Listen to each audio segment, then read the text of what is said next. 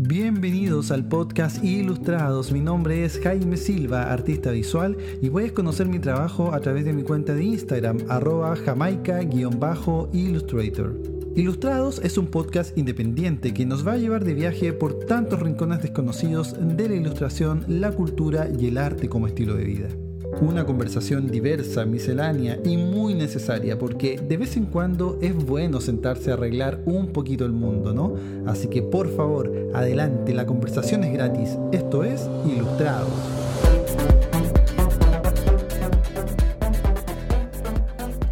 La muerte de George Floyd el pasado 25 de mayo de este 2020 a manos de la policía estadounidense y bueno, conste que digo de la policía estadounidense y no de un policía estadounidense, ya que finalmente este asesino estaba actuando en nombre de toda la institución y además representa muy bien el espíritu de violencia, sesgo y discriminación que tiene esa policía en específico. Bueno, este caso me hizo pensar en lo lento que evolucionan las mentes de los hombres. Si comparamos la velocidad de avance o evolución de la tecnología versus la evolución de las conciencias, hay una diferencia abismante, realmente sorprendente. Solo imaginemos que recién el 19 de septiembre de 1893, o sea, casi siglo XX, las mujeres mayores de 21 años ganaron el derecho a voto en Nueva Zelanda. Pero solo pudieron ser o empezar a ser elegidas para algún cargo político en el año 1916. Luego vinieron países como Australia con el voto femenino, en el año 1902, luego Finlandia en 1906 y así. Entonces, este proceso que a nosotros nos parece tan normal, el hecho de que nuestras madres, hermanas, amigas, sobrinas, nietas, compañías de trabajo, etcétera, vayan a votar, eso, ese, ese acto específico fue el resultado de la lucha de muchas mujeres a lo largo de la historia y que recién pudieron comenzar a ver frutos en el año 1893. O sea, imagínate cuántos siglos y siglos tuvieron que pasar para que la humanidad se diera cuenta de que las mujeres también son seres pensantes y críticos de una sociedad. ¿Cuántas mujeres tuvieron que morir durante todos esos años para que recién en 1893 se les diera la oportunidad de sufragar? En algún podcast anterior te había mencionado sobre la estrecha relación que existe entre las mujeres y los homosexuales, por ser ambos los eternos esclavos ninguneados de la historia machista y patriarcal de la humanidad. Amparados, como sabemos, por las religiones. Y a las religiones no me refiero solamente a la religión cristiana, para nada, sino que a las muchas otras que no vale la pena mencionar.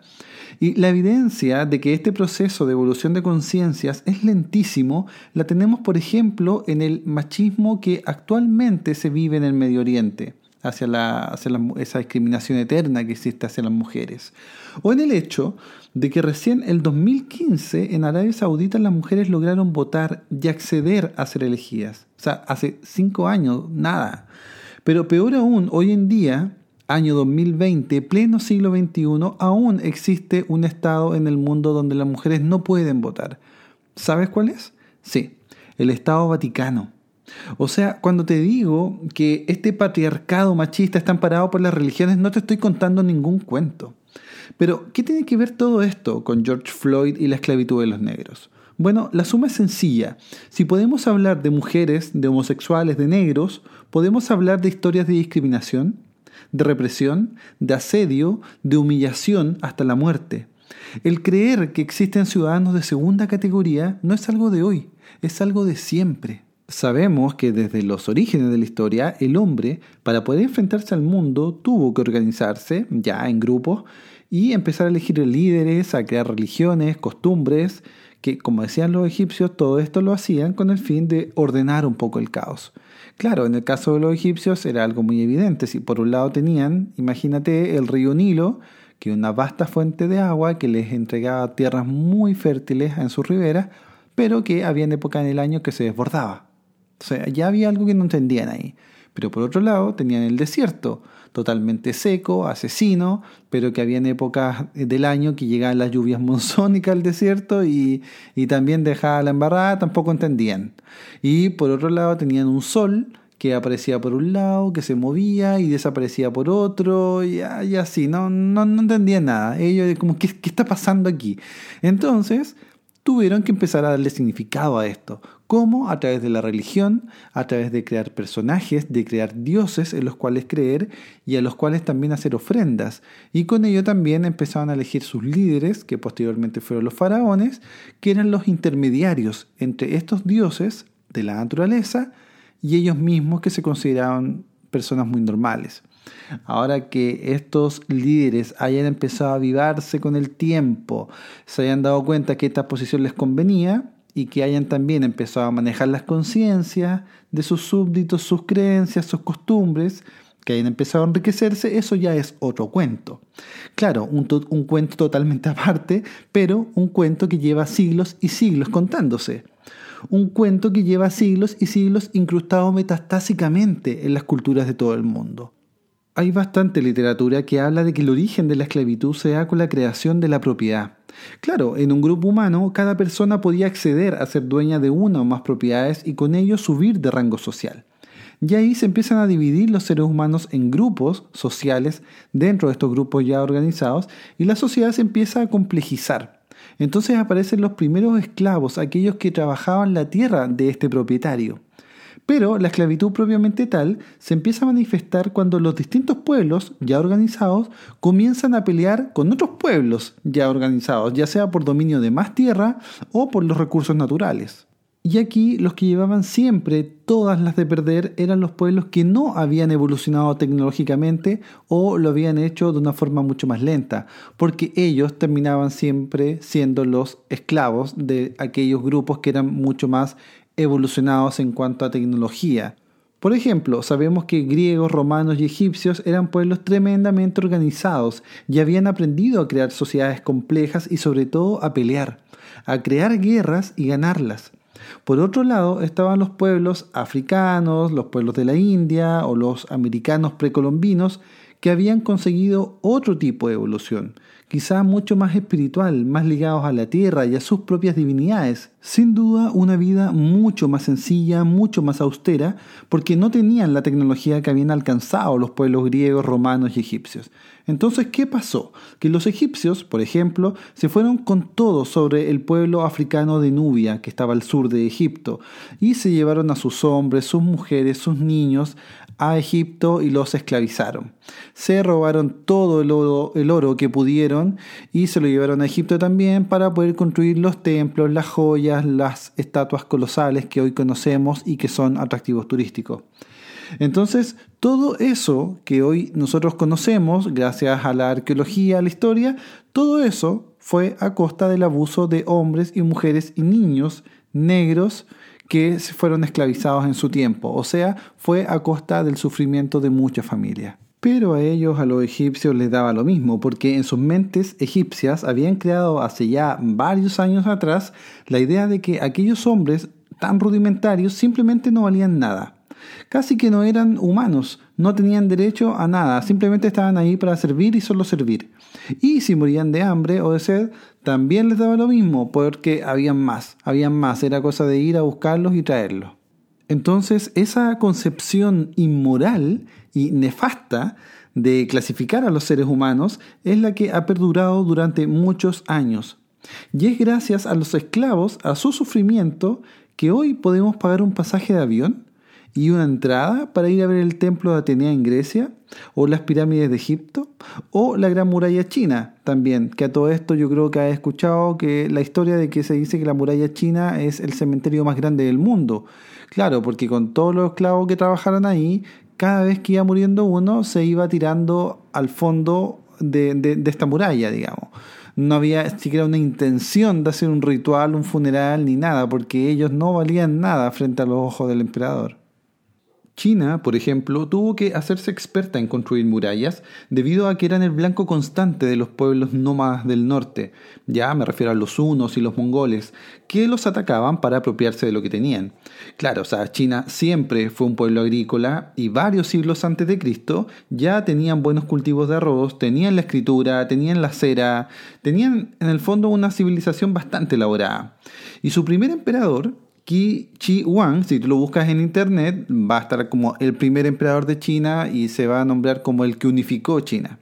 Efectivamente, unificó China en el sentido que él creó la China que hoy conocemos, todo el territorio.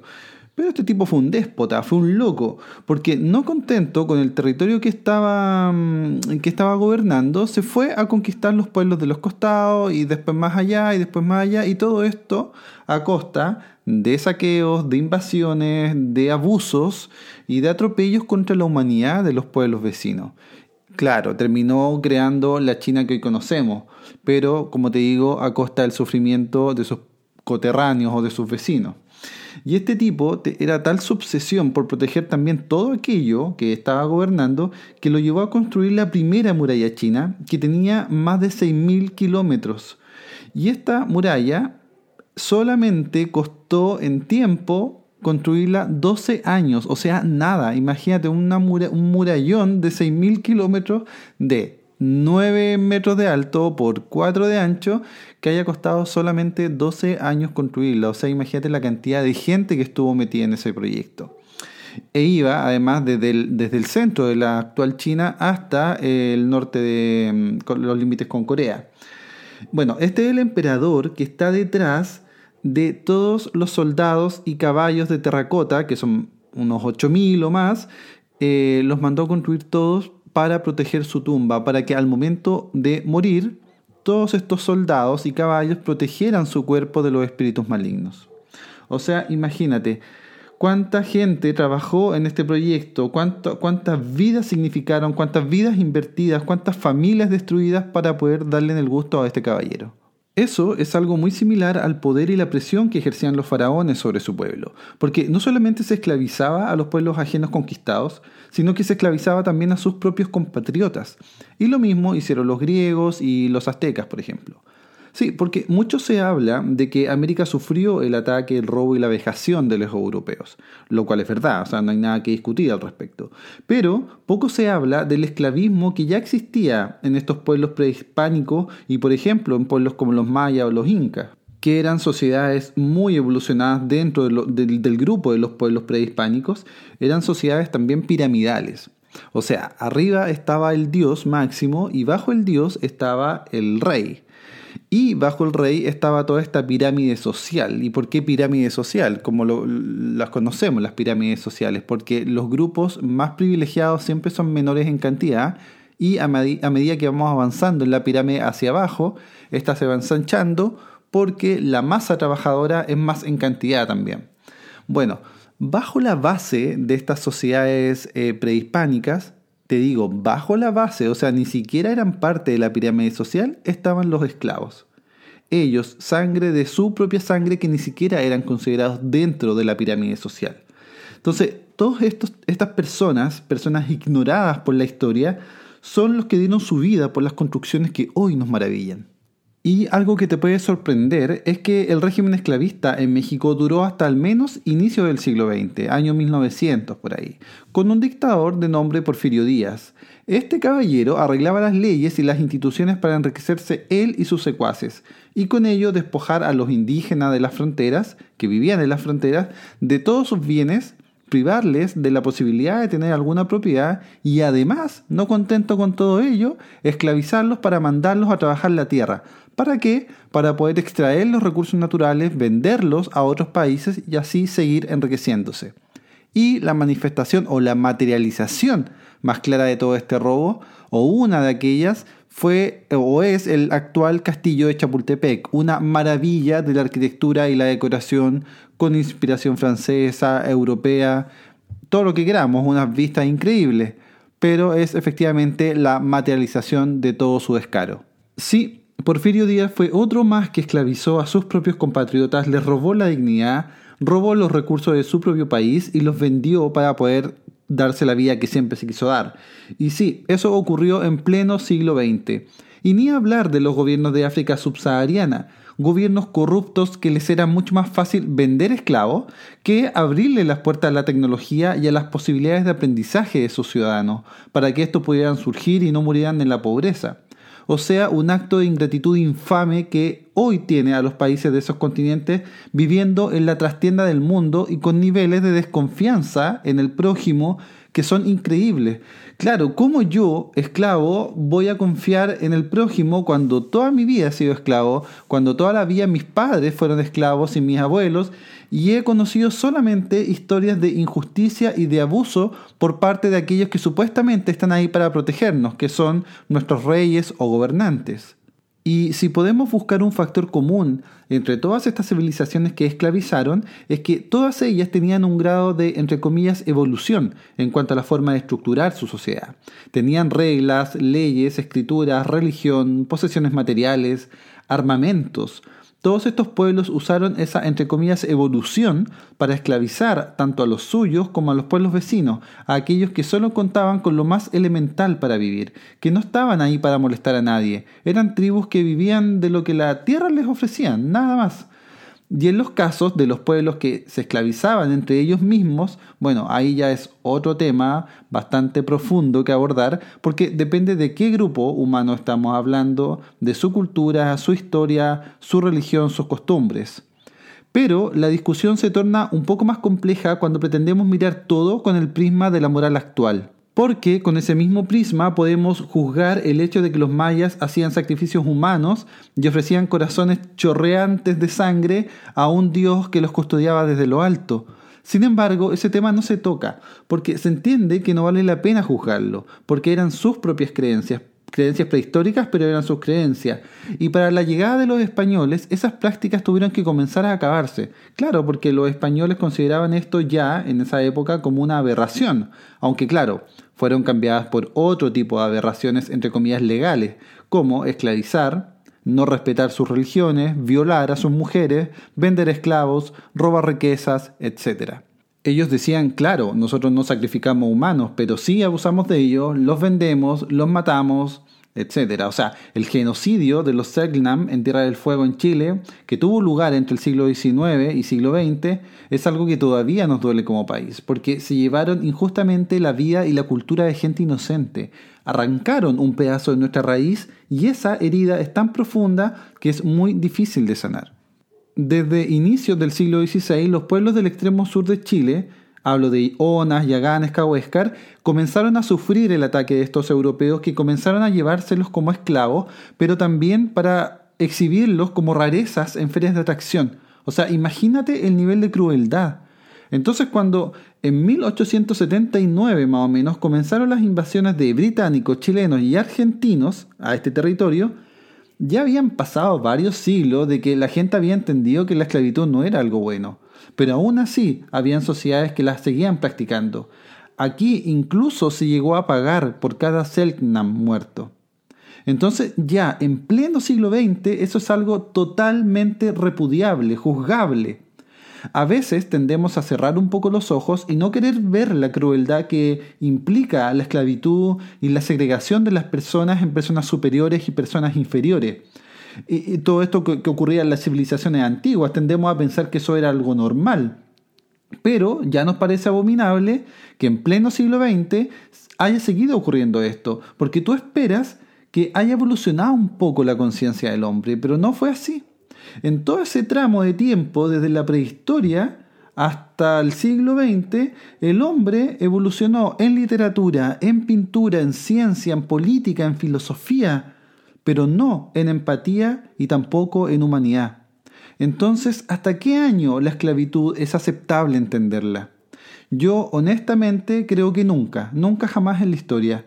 El problema está en que es un cáncer tan arraigado en nuestras mentes que aún en pleno siglo XXI somos capaces de esclavizarnos a nosotros mismos, a nuestros trabajos, a una ciudad, a una familia o a una pareja por convenciones sociales, por convenciones religiosas, por creencias aprendidas, lo que tú quieras. Pero bueno, eso también ya es vaina, otra vaina, otro tango, es algo digno de otro podcast. Ah, casi como, no sé, podríamos titularlo como la esclavitud moderna, puede ser, ¿no? ¿Por qué? Porque ahí no hay nadie que nos esté mm, obligando de manera tácita a quedarnos en ese lugar supuestamente todos tenemos la posibilidad y el poder de elegir sobre nuestras propias vidas la decisión de poder estar ahí o no. Hace muy poquito eh, vi en internet un video de una historiadora que decía que en la historia no habían cosas buenas y no habían cosas malas. Simplemente habían hechos que habían ocurrido y que ella estaba ahí para contarlo. Con esa distancia que implica una falta de empatía increíble que a mí realmente me molesta y que no estoy para nada de acuerdo con ella, porque si eso fuera real, en el año 2000 al Papa Juan Pablo II jamás se le hubiese pasado por la cabeza pedir perdón por todas las atrocidades y los asesinatos que había cometido la Iglesia durante la época de la Inquisición y durante toda su historia. Hablo de la persecución de hebreos, hablo de, la esclavitud, avalando esclavitud, avalando el asesinato de muchas mujeres. Entonces, si lo que dice esta historiadora fuera realmente verdad, si realmente lo que pasó en la historia fueran cosas neutras que no son juzgables, Juan Pablo II no hubiese tomado esa actitud que fue, como te digo, realmente histórica para tratarse de la Iglesia, que ha sido una institución que durante toda su vida ha sido impune a todo. Lo que hizo Juan Pablo II no solamente fue un acto de humildad increíble, sino que fue un acto de demostración de que la historia también es juzgable. La historia completa es juzgable. Y no solamente es juzgable de aquí hasta el año 1900, ya 120 años atrás. Y de ahí para atrás no importa, nos olvidamos, total, todo era normal. No, la historia completa es juzgable. Juan Pablo II pidió perdón siete siglos después de que habían ocurrido las atrocidades más grandes de la Iglesia. Pero eso nos sirve para darnos cuenta de que la historia no solamente es para aprender fechas, sino para aprender lecciones de vida y que nos sirva también con ello para poder mejorar de acá al futuro, ¿no? Cuando Rosa Parks se negó a cederle el asiento del autobús a una persona blanca en 1955, quizá ni ella misma sabía que esa sería la gota que rebalsaría el vaso de las segregaciones raciales en Estados Unidos. Un país que en esa fecha tenía ya varios estados, sobre todo al sur, donde se practicaba la segregación racial o incluso religiosa. De hecho, habían restaurantes, piscinas u otros lugares públicos destinados solamente a gente blanca. Y asimismo, lo mismo ocurría en el transporte de Montgomery, que estaba señalizado para que de la mitad hacia adelante lo ocuparan los blancos y de la mitad hacia atrás lo ocuparan los negros. Bueno, Rosa se sentó al medio, en asientos que podían ocupar la gente negra mientras no hubiese un blanco que se lo pidiera. Una vez que se subió un hombre blanco, después el chofer del autobús le pidió a Rosa que saliera del asiento y ella se negó. Fue entonces cuando el chofer del autobús llamó a la policía, se la llevaron detenida y ella tuvo que pagar 14 dólares de multa.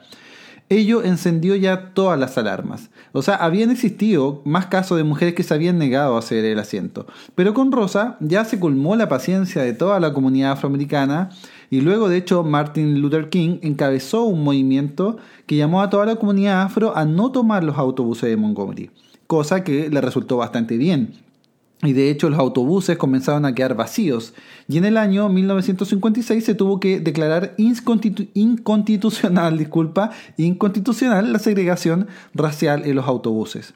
Entonces con ello, Rosa se convirtió en un ícono de la lucha por los derechos civiles, quizás sin querer, no lo sé, da lo mismo, pero su lucha por la causa a partir de ahí se hizo cada vez más fuerte. Pero tan solo imagina cuántos años han pasado desde ese suceso y aún nos encontramos con discusiones raciales tanto en países como Estados Unidos como en el mismo Chile también. Y tiene que ver eso con la misma xenofobia que muchos países aún practican o sienten. Ciudadanos de distintos países que detestan tener inmigrantes que supuestamente les van a llevar enfermedades o les van a quitar el trabajo o cuánta cosa más. Entonces, los sentimientos separatistas o de segregación aún son muy profundos en el mundo. El querer clasificarnos, el temor a lo nuevo, a lo diverso, a lo extranjero, a lo distinto. Sin embargo, yo, Jaime Silva, soy un tipo de fe en cuanto a las nuevas generaciones. Le tengo bastante fe a las nuevas generaciones que se encuentran mucho más abiertas, incluso a dejar de discutir esto, que no sea tema que la segregación o la discriminación ya no es parte de su discusión porque no debe existir simplemente. Son defensores acérrimos de la diversidad y del buen trato entre los seres humanos. Al menos yo, que soy usuario, por ejemplo, de TikTok, que es una aplicación muy reciente y que está enfocada sobre todo a la gente más joven, veo como hay muchos adolescentes lanzando buenos mensajes de pacifismo, de unión, de vive y deja vivir, de oye, todos tenemos los mismos derechos a una vida digna, etc. Eso me parece realmente loable, realmente modelos a seguir. La abolición de la esclavitud fue sucediendo en distintos años por país, como imagino que lo puedes saber. El último país en abolir la esclavitud fue Mauritania, en 1981, pero fue una abolición bastante mentirosa ya que hasta hoy, año 2020, la esclavitud en Mauritania sigue existiendo. Es una vergüenza, pero así es. La esclavitud en este país de África Occidental, ubicado al sur del Sahara, es algo que está muy arraigado a su sociedad, pues el esclavo nace, no se hace. Es decir, si tus padres fueron esclavos, tú naciste esclavo. O sea, tu destino en Mauritania ya está zanjado, no tienes derecho a nada.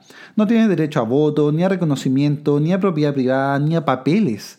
O sea, si eres esclavo en Mauritania eres como un ciudadano fantasma, que sirve simplemente para hacerle la vida más fácil a los políticos blancos que están en el poder.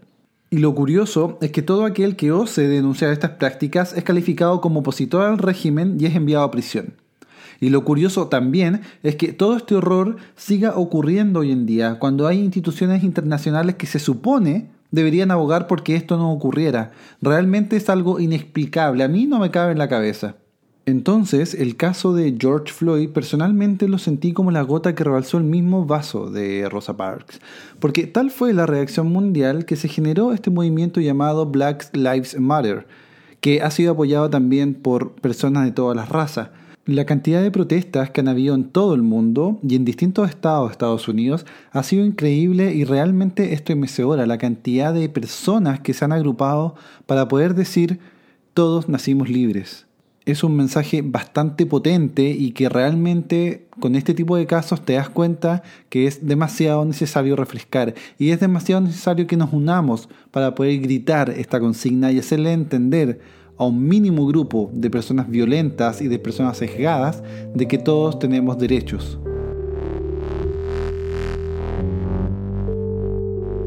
Creo realmente que es tiempo de parar un poquito, dejarnos estupideces y comenzar a odiar menos yo tengo la teoría de que toda esta gente que busca odiar y denigrar a las mujeres, a los homosexuales, a los negros o a los pueblos originarios, es porque en el fondo no se soportan ni ellos mismos.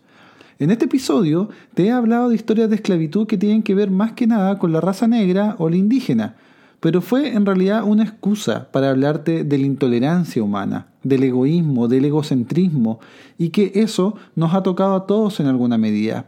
Y eso no va a parar mientras exista un grupo que crea que puede imponerle su moral o su poder al otro, robándole su dignidad y sus derechos básicos. Pero, insisto, sigo creyendo y poniéndole fe a las nuevas generaciones.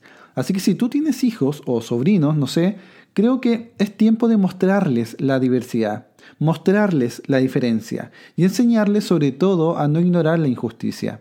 Hay un grupo humano que fue educado simplemente para trabajar, pero también fue educado para ignorar todas las atrocidades que estaban pasando en el mundo. Y esa es una de las peores cosas que puede pasar, porque con nuestra indiferencia nos estamos haciendo cómplices. De hecho, me he dado cuenta de que el 99% de nuestro tiempo estamos produciendo, distribuyendo y consumiendo, y solo el 1% restante nos amamos los unos a los otros.